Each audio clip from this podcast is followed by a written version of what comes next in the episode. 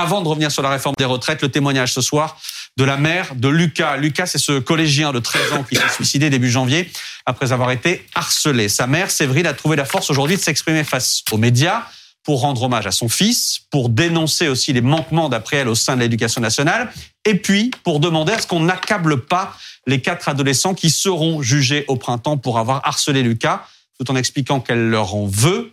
Elle leur tend la main ce soir, vous allez l'entendre. On voit ça avec Boris Karlamov, Juliane Roland, Camilla Gudice et Bertrand Séguier. Trois semaines après le suicide de Lucas, 13 ans, sa mère Séverine prend la parole pour la première fois en public. Ses premiers mots sont pour son fils. Je suis désolée. Je suis désolée parce que je n'ai pas pu le sauver. Que personne n'a pu le sauver en fait. Le 7 janvier dernier, le corps de Lucas est retrouvé dans sa chambre. Sur la dernière page de son journal intime, l'adolescent a écrit qu'il voulait mettre fin à ses jours. Un suicide sur fond de harcèlement homophobe qu'il affirmait subir dans son collège de Golbet dans les Vosges. Pour moi, oui, c'est le harcèlement qui, qui a été l'élément déclencheur.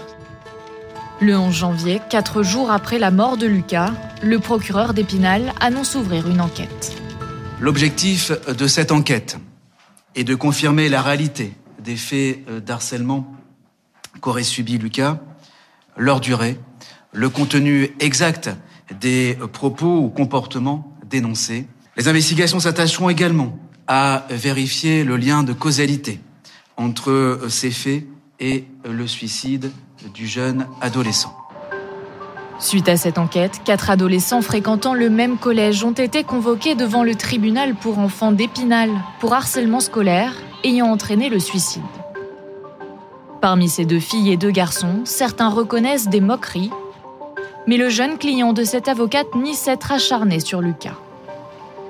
En tout état de cause, euh, il a été euh, choqué d'une part par le drame euh, qui est arrivé à son camarade et puis euh, euh, par le fait bah, d'être mis en cause, mais il n'empêche qu'il conteste fermement avoir commis toute forme de harcèlement concernant Lucas.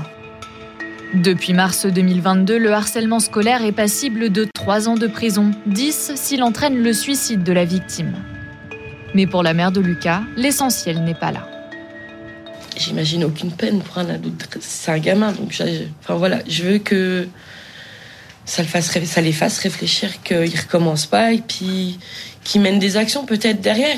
Je suis quand même obligée de leur en vouloir. Et ben voilà, mon fils, il est plus là, quoi. Parce qu'ils ont pas été cool, ils étaient méchants avec lui. Et, voilà, mais si je pouvais aider les autres avec leur ressenti à eux, ça serait une, victoire, une victoire de plus, un pas en avant. Au-delà des élèves harceleurs, l'établissement en a-t-il fait assez pour protéger Lucas? Car dès le mois de septembre 2022, sa mère signale les faits aux équipes du collège. Le professeur principal va réunir tous les enfants et va faire une, mise au point hein, euh, qui va fonctionner puisqu'ensuite on va laisser Lucas tranquille. Maintenant, euh, est-ce que les enfants ont continué à se moquer de Lucas? Est-ce qu'il n'en a plus parlé à ses parents? Une tentative de médiation au sein de la classe, mais qui n'a pas été une réponse à la hauteur, selon la mère de Lucas. Si je l'ai déclaré une fois euh, et que je l'ai redéclaré après, c'est qu'il fallait peut-être réagir quand même. Ils auraient pu faire plus. Ils auraient dû faire plus Oui.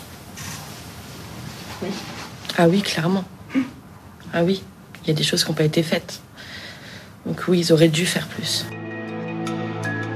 Une fois passé le temps du deuil, la mère de Lucas souhaite intervenir partout, dans les écoles et les collèges, contre le harcèlement, au nom de son fils. D'ici là, la mémoire du garçon de 13 ans sera honorée chez lui à Épinal ce dimanche, à l'occasion d'une marche blanche. Bonsoir Maître Rouas. Merci d'être euh, avec nous. Vous êtes avocate pénaliste. Bonsoir Guillaume Fard, consultant sécurité pour euh, BFM TV. L'une des questions qu'on va se poser ce soir, c'est de savoir évidemment comment est-ce qu'on peut juger ces quatre adolescents accusés d'avoir euh, harcelé Lucas. Mais juste avant, évidemment, je voudrais qu'on revienne sur les mots euh, choisis par euh, la mère de, de, Lucas, par Séverine, euh, que l'on vient de voir à propos des quatre accusés. Elle dit, je suis obligée de leur en vouloir parce qu'ils ont été méchants avec Lucas, mais il ne faut pas nourrir la haine, ne pas s'en prendre à eux, ça reste des gamins.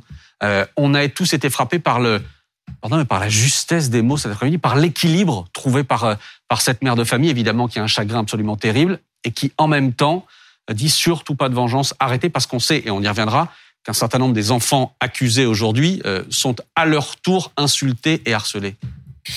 Oui, de toute façon, c'est vrai que ce sont des histoires extrêmement difficiles parce que d'abord, ce sont, ce sont des enfants contre des enfants, si je mmh. puis dire. La majorité ont 13 ans. Je crois qu'il y a un des, quatre à 12 ans. Donc, un est considéré comme n'ayant pas eu de discernement dans, la, dans son attitude. C'est ça, c'est la présomption de non-discernement en dessous de 13 ans. Et puis, à partir de l'âge de 13 ans, eh bien, euh, les mineurs sont considérés comme avoir, si vous voulez, la conscience des actes de leurs agissements. Donc, mais ça reste des gamins. Elle a raison. Et c'est toute la difficulté du harcèlement scolaire auquel nous nous sommes confrontés en tant qu'avocats, mais aussi les magistrats, toutes les toutes les, personnes qui interviennent dans ce dans, dans ce cadre-là, c'est-à-dire cette frontière extrêmement ténue entre les plaisanteries de d'enfants, de, jeunes, de, les taquineries qui ont toujours existé, mmh. de cours de récréation, et puis ce qui peut constituer un harcèlement scolaire au sens de la loi, puisque n'oublions pas que désormais le harcèlement scolaire est codifié dans le code pénal et qu'il répond en fait aux mêmes conditions que le harcèlement en général, hein, qui est euh, qui est un sport national entre mmh. parenthèses, qui est devenu un sport national, mais ça c'est un autre débat. Et puis avec sa spécificité parce que il, euh, il s'exerce dans le cadre scolaire Évidemment. Euh, voilà. Guillaume, par rapport à ça, est-ce qu'on arrive à dire ce soir ce que l'on reproche précisément à ces quatre adolescents euh, qui vont être jugés au printemps? À des faits qui sont euh, graves, parce que dans le harcèlement, il y a une gradation avec des mmh. circonstances aggravantes. Il y a le harcèlement, le harcèlement occasionnant une interruption totale de, travail supérieur à huit jours, et puis mmh. le harcèlement conduisant à la tentative de suicide ou au suicide. Et dans ce dernier cas, d'ailleurs, les, peines, le quantum des peines s'affiche à l'écran, c'est ce qu'il y a de plus grave, 10 ans d'emprisonnement. Alors là, on est sur des auteurs qui ont 13 ans, donc mmh. ils encourent la moitié de la peine que, à laquelle peut être condamné un majeur. Mais tout de même, tout de même, euh, là, on a, on a quelqu'un qui s'est suicidé. C'est la conséquence directe du harcèlement, c'est une circonstance aggravante. Donc en fait, ce sont des faits très Sauf lourds. que ça, il va falloir le prouver d'une certaine manière. Ils sont présumés innocents, évidemment, ces quatre, ces quatre ados.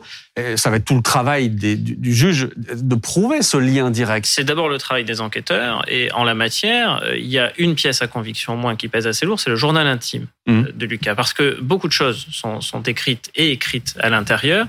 Et ensuite, ça pose des questions qui savait et mmh. qui, sachant, n'a rien fait. Parce que dans cette affaire, il y a effectivement les quatre euh, jeunes mmh. mineurs mis en cause, euh, mais il y a aussi possiblement d'autres personnes, parce qu'il ne faut pas oublier que l'enquête, elle est aussi ouverte euh, du, chef de non-dénonciation de mauvais traitement. Mmh. et là, ça peut toucher aussi l'encadrement scolaire. Parce que qui savait quoi dans l'environnement scolaire et qui n'aurait rien fait, euh, sachant que on avait quelqu'un qui était vulnérable, quelqu'un qui était harcelé et quelqu'un qui pouvait de ce hmm. fait tenter de mettre fin à ses jours ou pire mettre fin à ses jours. Mais maître Rouas, euh, encore une fois, c'est le lien qu'il va falloir établir. On sait à quel point le suicide est évidemment le geste intime par définition. Comment est-ce que on peut réussir à démontrer concrètement le lien entre des faits de harcèlement euh, et un suicide en bout de chaîne. Oui, c'est ce que dit le procureur dans sa conférence de presse, c'est-à-dire qu'il parle du lien de causalité mmh. entre les agissements et ce qu'ont dit euh, ces jeunes en disant on se moquait un petit peu de ce qu'ils ont dit, en tout cas en l'état, mmh. et, le, et le, passage à l'acte de Lucas. Alors, comment démontrer? C'est vrai que c'est toute la difficulté. Alors déjà, il y a la protection judiciaire de la jeunesse qui va intervenir, faire mmh. un rapport en termes de personnalité, en Mais qu'est-ce qu'on va chercher Pardon, qu'est-ce qu'on va chercher comme élément? Euh, ben, On va chercher un faisceau d'éléments qui laisse à penser que mais mm. vous savez comment est la justice Alors on va aller entendre les, les, les d'autres jeunes, mm. le personnel encadrant, le personnel scolaire, peut-être l'entourage immédiat, l'entourage peut-être des activités euh, extrascolaires de Lucas. Euh, mm. On ne sait pas effectivement qui s'est livré à une non-dénonciation de choses euh, qu'aurait confié Lucas. Oui, est-ce que ce sont d'autres élèves, des adultes, etc. il y a Toute la question aussi. Mm. C'est-à-dire que les, les, les, personnes, notamment les plus jeunes, correspondent via des applications mobiles et sur les réseaux sociaux. Donc, mm. donc en fait, les enquêteurs ont tout un travail d'investigation numérique. Il faut regarder quels sont les commentaires qui auraient été faits sur tel ou tel réseau social, quels sont les messages qui sont euh, échangés, parce que certains euh, échangent dans des boucles WhatsApp ou d'autres types d'applications euh, de communication numérique. Il faut regarder ce qui est dit. Et donc, il y a tout un travail d'investigation pour voir qui a dit quoi. Parce que si vous avez des insultes qui sont répétées qui sont humiliantes, évidemment que cela peut conduire euh, au suicide. Et c'est là où le lien de causalité peut être, euh, peut mm. être établi. Lui, en tout cas, euh, ce jeune garçon disait en souffrir et il le confiait à minima à son journal intime et voir aussi à ses oui, proches. Il l'avait dit effectivement, parce qu'il y avait déjà eu des interventions effectivement à l'école. Ce que Dominique Rizet racontait une chose. Vous disiez qu'il y a cette enquête également parallèle d'une certaine manière pour des non-dénonciations de mauvais traitements sur mineurs. Mm. Sur mineurs. Un témoignage ce soir. on est toujours dans le même collège, du côté d'Épinal. Euh, du côté de Golpé, euh, une mère de famille, une fille de cinquième, euh, qui explique que sa fille a été harcelée. Et voici comment ça s'est passé pour elle. Déjà, la maman, elle a prévenu depuis septembre l'année dernière comme quoi il y avait des faits d'harcèlement sur son fils. Et ça n'a pas bougé. C'est toujours le même groupe qui a harcelé le premier gamin, qui est encore dans l'établissement là, et qui a harcelé le, le, petit Lucas de 13 ans qui s'est donné la mort. C'est le même groupe là. Donc euh, il y a quand même un problème euh, vis-à-vis de, de l'établissement, certainement. Mais pour dire ce qu'ils font, j'en sais rien. Mais ce sont pas ceux qui ont harcelé votre fille Non, c'est pas euh, c'est pas ceux-là. On a beau lui, lui dire avec mon mari comme quoi notre fille elle se faisait harceler, mais là rien n'a été fait. On ne sait pas si les, les personnes ont été convoquées, on n'en sait rien. Je connais les deux gamines. Et euh, j'ai beau leur dire euh, qu'elles arrêtent, mais elles continuent. C'est euh, limite des insultes, des coups de pied, des coups de poing dans le visage jusqu'au nez. Elle a un appareil au niveau des, des, dents qui doit être bientôt enlevé. Et là, on a beau dire au principal qu'il doit faire quelque chose, mais il fait rien. En septembre, normalement, elle est plus là. En septembre, elle est plus là, on la change d'établissement. C'est plus possible? C'est plus possible. Évidemment, on attend du collège qu'il intervienne, qu'il mette fin à tout ça, mais concrètement, que peut faire le collège? Alors déjà, il faut savoir que dans ce type de dossier, pour euh, mmh. revenir juste un petit peu en arrière, parce que par, expérience, j'ai connu un des mmh. dossiers comme ça, c'est que la plupart du temps, on est les services de police et puis par la suite euh, euh, le juge aussi, mais et entend les, jeunes, les enfants, mmh. les autres enfants, et c'est beaucoup sur la base des auditions de l'entourage scolaire que se fondent un peu, voilà, les, des éléments de preuve. Ça, c'est des éléments fondamentaux.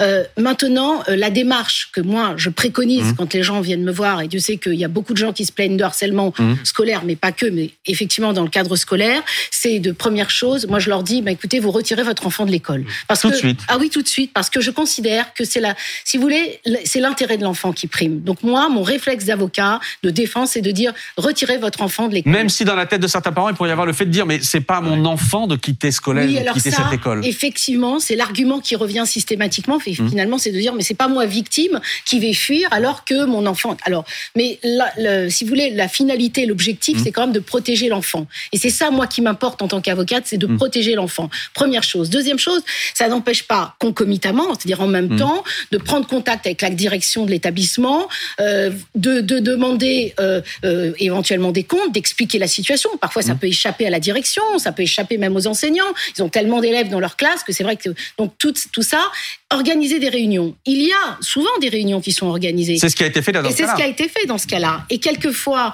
on a le sentiment que les choses sont apaisées, qu'on a mm. arrondi les angles, que finalement tout le monde a compris, on a confronté, on a essayé de faire une sorte de médiation. Et puis les choses reviennent, il y a une espèce de, de rebondissement, on ne sait pas pour quelle raison.